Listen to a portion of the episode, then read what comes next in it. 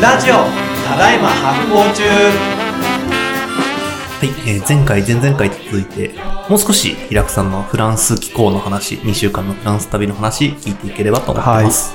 で、えっと、えー、フランスに行った前半戦はそういう結構ワークショップの仕事とか講演とか展示とかだったんだけど、後半はね、僕の主な目的はですね、あのワイナリーの訪問だったんですね。あ、そうなんだ。うん、なんでちょっとワイナリー訪問してきてそううわ面白かったっていういいなあ話をしますはい。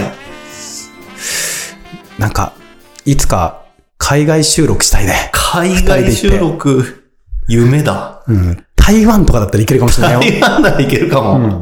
台湾のお茶屋さんとか行こうよ、あ、めちゃくちゃいい。うん、でまあフランスのね、はいワイナリーってきワたイんナでリすーいいけですね。どまあうーんとねそれは純粋に興味があるっていうのもあるんだけど、うんあのお店発酵デパートメントうん。の、まあ、コンセプトがさ世界の発酵みんな集まれじゃんおで今ののところ日本のが9割以上なんだけどそうかそうか。だんだんやっぱ海外のやつ増やしていきたくうて、んうんうんその中のなんかこう、まあコロナ禍明けて、まあある種、まあ買い付けっていうかうんさ、うんうんうん。あの MD に行ってるよね。あ、へえ。で、っかその時にうん一番最初にやっぱりフューチャーしたのはやっぱフランスのワインだなと思っはたんだいよね。はいはいはい。で、その時に、あの、どこの地域がいいかなと思ったうわけ。ん。で、で有名なのボルドー、うんブルゴーニュ、ここがツートップですね。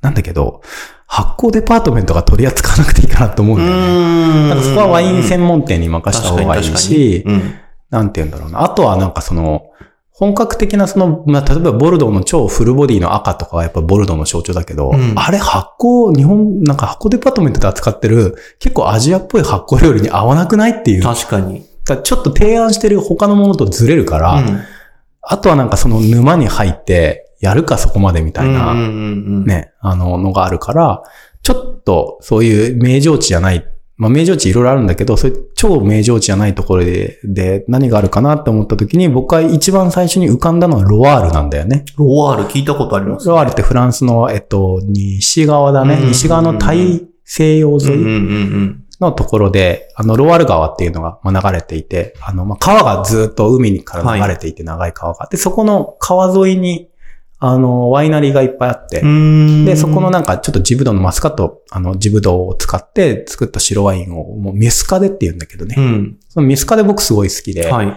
で、ミスカデは多分、発酵デパートメントのその提案してる食のスタイルにも合うんうんうんうんう。。よし、ミスカデ見に行こうんうんうんう。うんって思ってロワールへ行きました。ほう。だいたい2時間半ぐらいかな。うんパリから。パリのモンパルナスからこう2時間半ぐらい行くんだけど、なんかアポイント取ってとかですかアポイント取って行って、うんうんうんで、のあのー知り合いのインポーターの人から紹介してもらって、はいはいはいはいこの人会いに行けみたいなので行っへて、ーい一つ目がそのドメインのランドロンっていう、ランドロンさんのところに行ったんだけど、そこはなんか結構家族経営っぽいワイナリーです。ちっちゃいところで、うんまあ山梨っぽい感じなんだけど、で、行きましたと。で、行って、めっちゃ2時間半ぐらい、すっごいバッチリレクチャーしてもらったんだけど、おー8割、石と岩の話。え また鉱物の話。そうなんだよ。どういうことですかなんかね、はい。まあ、そのロワール川の流域のところってね、なんかね、もうね、土地の感じが全然違ってて、すごいゴツゴツしてて、へえ。なんか、ここ火星ですかね みたいな感じなのへえ。もう岩ゴロゴロみたいな感はじいで。はい。そういう意味か。そうで、なんかそう荒々しいんだよね、はいすごく。やっぱり乾いてるし、土が。はいはやっぱり僕はあの、一応その、山梨住んでるからさ、普段からブドウ畑見慣れてるんだけど、はい最初同じブドウ畑とは思えなくてい。。ええ。でも、もうほんと乾いて、こう、氷落としたゴツゴツのこう川沿いのとこの、だから河原みたいな感じだよね。うん。そこうんでブドウ育ててんのよ。だからもう、テロワールの話ってことですね。 もう完璧テロワールなんだけど、はいちょっと僕テ、テロワールという概念を舐めて た。今回ね、テロワールに謝りた い。ごめん、テロワールっつって。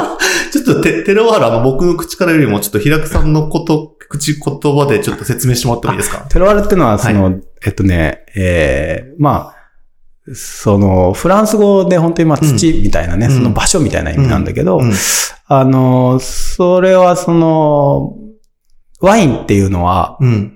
その土地の味がやっぱり反映されると。うんうんだから醸造技術とかよりも、はいその発酵させる技術よりも、まず第一にその、えーその土地の味が反映されるよねっていう。で、それはなぜかというと、ワインというのは、あの、基本的には発酵が超シンプルだし、あとは水を使わないからね。うーん。あはの、ほら、ブドウジュースじゃんあ、はあはあ。だから、ブドウの果汁の中に蓄積されたその土の味っていうのはがいはいはいワインの味を決めるんだとなるほど。いうところがあるので、まあそこからやっぱりワインというのは本当にその土地性というものを反映するうん。ものであると。で、その象徴になっているキーワードがやっぱテロワールとはいういものだはいけど、はい。だからやっぱりその土からなんだよね、うんっていうことは概念ではしてた。はいはい。概念ではしてたんだけど、うんちょっとマジ見せられると、もう本当すいませんでしたっていう感じで 平謝りだよね。どういうことだ いや、もうすごい衝撃的で、はいで、その、ね、おじさんがね、うんドミランドのおじさんが、書道家のおじさんがもう連れ、4カ所連れてってくれたの。うんその近いところにちょっうとん車とうんか散歩とかあのはい歩きながら行って、連れてってくれたんだけど、一個一個の畑、もうほとんど近いんだよ。うん徒歩で2、3分とかしか離れてないんだけど、全部、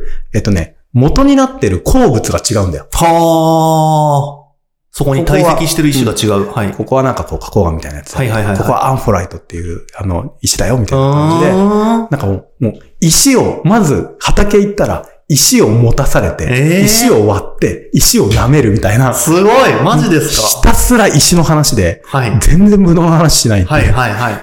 で、もうひたすら石の解説と地地質の解説なので、もはや地質学者なんだよ、その人は。あはあはあはあはそのレベルなんだ、テロあ。ワはールっいてはいはいはいはいはい。やっぱ、ね、土大事ですよね、とかじゃなくて、うん。あはの、石について永遠話し込むっていう、うんそういうレベルのテロワールなんだよね。で、その時僕ピンときたわけ。あ。はい。自然史博物館。ああとは輪廻の自然散あ。会。あ動物、植物、鉱物。あ。はいはい。なるほどって思っって。はい。だからさ、あの、僕もさ、それでさ、ひたすら石の話聞いててさ、思ったんだけど、フランス行くとね、うん。ミネラルウォーター飲むの楽しいのよ。うん飲み比べが。うん。で、なんかね、僕結構ハマったのが、まあなんかあの、日本だとさ、喉乾くとさ、うんビールとか飲むじゃん。うんうん。まあ、あるいは清涼飲料水みたいな、コーラみたいなやつとうかん飲うむんじゃん。あっち行くと、なんかね、ミネラル炭酸水みたいなのも飲むのよ。うん。うん。で、僕もなんか途中からもうビールとかじゃねえなとかって思って、もうあの、食事の一杯目とかなんかこう、ミネラル炭酸水とか飲むんだけど、はいは味全部違うの。ええ。なんでかっていうと、ミネラルが超豊富だし、そのミネラルの、えっと、分配っていうかなんか、なんつうの、の種。類が違う。はい配合が。で、そうすると、聞き水が超楽しいの。へえ。この水はなんかすごい、もう、あの、ファーストインプレッションがめっちゃがっちりしてるみたいな。がっちりしてる。こっちはこうまろやかに染み込んでくるみたいなので、うんだそういう感じでさ、その、まあ、例えば、まあ、今、今回はフランスの人っていう風に限定するけど、うんフランスの人はさ、体がさ、石でできてるんだよ。おだっー、てミネラルを取ってるから。そう、鉱物を毎日飲んでるわけだかはいはいら、はいはい体の中にいっぱい鉱物があるから、あの、日本人よりも明らかに鉱物に近いんだよ、生物としてう。ーん面白い。そう、だからこんなに鉱物に執着するのかっていう。逆にね。 逆に。はいはいはい。だからさ、あ本当に、その、だから、石から生まれたブドウを発酵させてワインにしてるからさ、うん。うん。は遠巻きに行って石を飲んでんだよね。あ、はあはあはあ、同じ成分を。えちなみに、ブドウ作りにとって、その石とか岩の土って向いてるんですかちゃんと育つんですかもともとブドウというものが、うんやっぱあの砂漠みたいなところでできたから、は逆に日本で育てる方がおかしいのよ。え、そうなのウエットな土地で育てる方がおかしいの。えで、もう乾燥して、もう水なくて、水はけ悪くて、まあ、水はけ良すぎる。もう水が流れちゃって保水できなくて、はい暑くて、もうどうしようもないみたいな。ね、日本のなんか稲だったらもう死ぬみたいはない状態のところこそブドウの進化発揮なんだよ。へもともとルーツまで辿るとへね。ーまあ今だいぶあの品種がもう分かれてきてるから、はいウエットなところに強いやつとかもあるんだけうどね。ん。あのーなので、やっぱ日本のブドウ栽培とかってやっぱヨーロッパのブドウを持ってくるとみんなカビるんだよね。うーん。カビって病気になったりするのよ。で、なんだけど、そのヨーロッパの、例えばブドウを、えー本当にそういうヨーロッパの厳しい土地に育てるとよく育つし、あーうん。あと根っこが垂直にこう伸びてってね、おーポンプになるんだよね。土土の下の方にある水分を水を汲み上げる。汲み上げていくとうーんだからブドウジュースっていうのは、まあ、ある種、あのー安全な飲料水。はいはいはいはいはいはい。フランスの川ってすごくその、のっぺりしてるというか、はあの、高低差があんまりないかあ、はあら、はあはあ。ゆっくり流れるし、はいはいなんか人間に有害な物質とかも、へー含まれてる可能性あるし、水がやっぱぱりよよどむっていうはいはいはいはか、い死水ではないかりら、川の水とか飲むとお腹壊したり、病気になったりしちゃうんだはあはよね。あはあだからえっと、ブドウによって汲み上げた水分っていうのは安全なわけ。へー地表の水を飲むよりも。へーで、発酵させるとさらにさ、その、なんか雑菌汚染も防げるじゃん。ん。うん。だからうん。だから、なんか、ヨーロッパにおけるワインの起源っていうのは、嗜好品じゃないんだよ。はあ。安全な飲料水なんだよ。理にかなったのようなんだ。はうん。で、そこのキーポイントになるのが、いやそこまでは僕、発酵文化事例が書いてたからね、あは本で。あはわかったんだけど、さらにその奥を掘ると石が出てくるっていうところ まで、今回はちょっと実感できなく、あの、それまで実感できなくて、あの、ワインっていうのはね、石からできるんだよ。ってうーんいうことをロワールで知っうーて、んまあ、ロワールのワインはそうなの。はいはいはいはい。やばってう思って。んで、その時に自然史の今回僕ら旅をずっとしてきた時にさ、うんうんやったら鉱物が出てくるじゃん。確かに。あれの意味とかだんだん分かってくるんだよね。近いんだようね、石と。そっか。生存うんが。うんうんうん。そこは日本と違うんだ。日本は粘土のさ、はい。国だから。確かに。うん。だから石じゃないんだよ。なるほどうね。ん。これは面白いな。いい、いい。いいよ、いいいい話。まとめだな、そして。でもう一軒行ったの、もう一軒。はいはいはいで、。もう一軒行って、ラムゾンさんもちょっと衝撃的で、めっちゃワインも美味しいのよ。はい。ミネラル、ミネラル爆発みたいな感じで。うんあ、で、ちなみにね、そのランドロンさんは、もうちょっと石以外の話すると、はい。ブドウを、あの、バイオダイナミック農法っていうビオディナミックああ、はいあはい、聞いたことあります。あの、まあ、ルドルフ・シュタイナーっていう、うんあの、うんなんか、まあ、哲学者、なんか、うまあ、その、スピリチュアルなおじさんうん。が、なんか、教育とか農法とかにもすごい影響を与えてるんだけど、はいまあ、シュタイナーが、まあ、元ベースを作ったような、うん。えーその、まあ、自然のリズムに合わせて、なんか、この星の時にとかそうでそうすそよう。ね。うん。あの、自然のリズムに合わせて、やるその自然栽培みたいなのがあるんだけど、それ100%やっていて、うんうん。だからもうブドウがなんか伸び放題で、ボッサボサではあ、はあはあはあはあ。で、下草も結構生えてるし、うんうんあとブドウ畑散歩してるとなんかこう、ヤギとかいるのよ。へえ、かわいい。で、なんか飼ってて、うん。ブドウ畑のすぐ隣とかで、なんか、下草とか食べてくれるし、うん。チーズ作れるし、お乳から、いいんだよね、みたいなええ。感じで、なんかもう超ナチュラルっていはうか、いはいはいはい超、超野生うんうんのうんところなんだよね。で、ブドウは一種類しか、そのミスカデに使う、うん。あの、マスカットみたいな、ジブドウみたいなやつしか作ってない。はいはいはい。で、醸造方法も、なんか、ね、それだけやるとちょっとナチュールっぽくなる。ナチュラルワインっぽくなるじゃん。うんバンナチュールとかってフランスはいいんだけど、あれっぽくなりそうな気がするじゃん。うん。全然そういう風にはしなくて、うん結構スタンダードなやつを使っていて、うんで、なんかこういうブドウのスペックだったらもうちょっとナチュラルワインっぽくしてもいいのではって聞いたら、あの、そしたら、石の味がわかんなくなるっていうえね。え、 ここでもまた出てきた。だからさ、 あの、えっ、と、発酵のスタイルと、ブドウのスタイルを固定するんだよ。はい。で、そのブドウ畑の地質が違うじゃん。はい。まあ、い石質と言っはてもいいいけど、はい。それの違いで、あの、ボトル分けてるの。ええ、だからさ、石を飲んでんだよ。すげえ。石の違いを味わってんだよ。はいはい石の味の違いは、はいはいはいはい。で、そこまでやってるの、その人は。はあ、やばくないすごい。ブドウと発酵固定、うん石だけ違う。うんだから石の違いが全部わかる。うん。もうこれ石が飲むべきワインだよ。名前的に。確かに石崎だから。そいや、僕ワインでミネラル感みたいなのって分かるような分かんないようなって感じがあったんですけど、うんもっと自然な表現としてそのミネラルみたいなことってきっと言うんですね、フランスではう。。そう、やっぱね。で、特にロワールはそういう地形なので、うやん。っぱなんかこう、まろやかさとかタンニンとかコクとか、なんか酸味とかよりもやっぱミネラルを押し出していくんだよ、なね、る基ほど本ね的にはすごうく。んだからうんミスカデって僕そういう意味では結構そう、ミネラル感がすごくあるから、うん。なんか和食とかにも合わせやすいんだはあ、はよね。あはあはあ。すっきりしてて。うんうんうんうん。で、なんか、酔いも爽やかだし、はいはいだから、なんかこう、お寿司とかにも美味しいんだようね、ん、ミスカデとはか。そういう感じなので、ロワール行ったんだけど、ちょっと自分の予想を上回ってましたみあたいはな。あはあ。ハードコアさが。いや、いいな、これ。で、もう一軒行ったんですよ。はい。もう一軒がね、はい今度はその、川沿いじゃなくてほう、ほうバン、バンデっていう、バンでなんかね、超端っこの西の南の端っこの、もはやワイン生産地だとだ誰も思ってない場所うにん。ワイナリーがあって、はい。そこがね、塩田に囲まれてるんだよね。おー。塩田やりましたね。やりましたね塩田見ましたあっちの塩田。えー、どういう風な形でなんかため池みたいになってて、はいはいだから、ちょっとあれだよね、あの、入浜式塩田に似てるよね。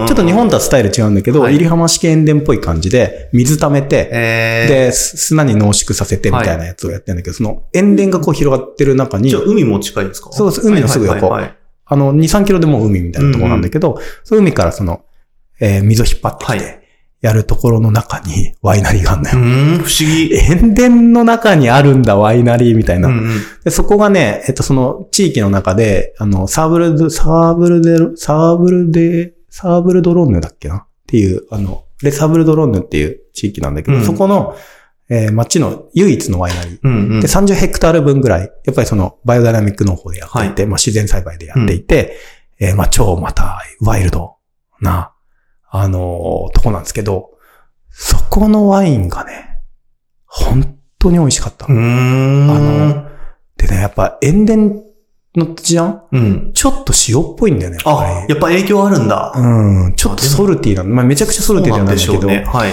ソルティーで、むしろでそれを狙ってやってるななんか、やっぱりその塩害やっぱ防いでくれるらしいね、ブドウ。へえ、そうなんだ。そうそうそうそうそう。なんで、ちょっと塩っぽいはいはいはい感じもありつつの、うんやっぱ自然栽培だからブドウの力ってすごい強いし、あはといやっぱり石だらけなんでミネラルも強いしうんっていう、なんかね、もうね、フランスワインの常識覆 った。なんかこう、まろやかさはあとか、熟した感じとはあはあか、はあボディのある感じとか、うんうんうん。ね、なんかあの、カベルネソベニオンとかとそうだけど、はいなんかこう、シャープな酸味とかさ、うん。あるじゃん、フランスワインのイメージ。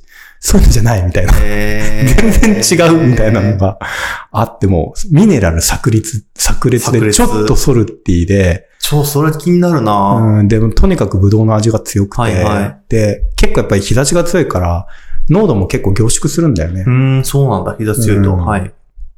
っていう、まあそれワイン会の時にやりたいんだけど、でうんそういうなんかも楽しう、みだな、もうワイン会。ね、なんかね、王道のフランスワインでもない。うん。で、今トレンドのナチュールでもない。うん。なんかその土地でしか生まれない、うん。マイペースすぎる、最高にユニークなワインだったんだよ。くその二つー。で、皆さんに朗報です。はい。発酵デパートメントで飲めるようになります。マジっすかはやっぱ、ちゃんと 仕入れに行ってるかい。ら。で、僕感動して、はいその二人に、ちょっと僕のお店こういう感じなんだけどとかって、はいはい携帯で見して、置いてもいいかなみたいな。はいはいはい。。職員いろいろ言ったんだよね、みたいな。したら、二人ともいいと思う、みたいな それ超嬉しい、みたい な。俺、日本好きなんだよね、みたい陽気な。だな。めっちゃいいじゃん、みたいはいな。はいはい。そう、取り扱い始まって日本行くことあったらちょっと寄っていいみたいな感じで、うん二人とも超ノリノリでいいっ、す超嬉しいですね。ね。おー多分ね、えっと、これが、やったな、6月、7月の半ば過ぎぐらいかうんら飲めるようになるんじゃないかな、あもうすぐじゃないですかと思いますね。はい。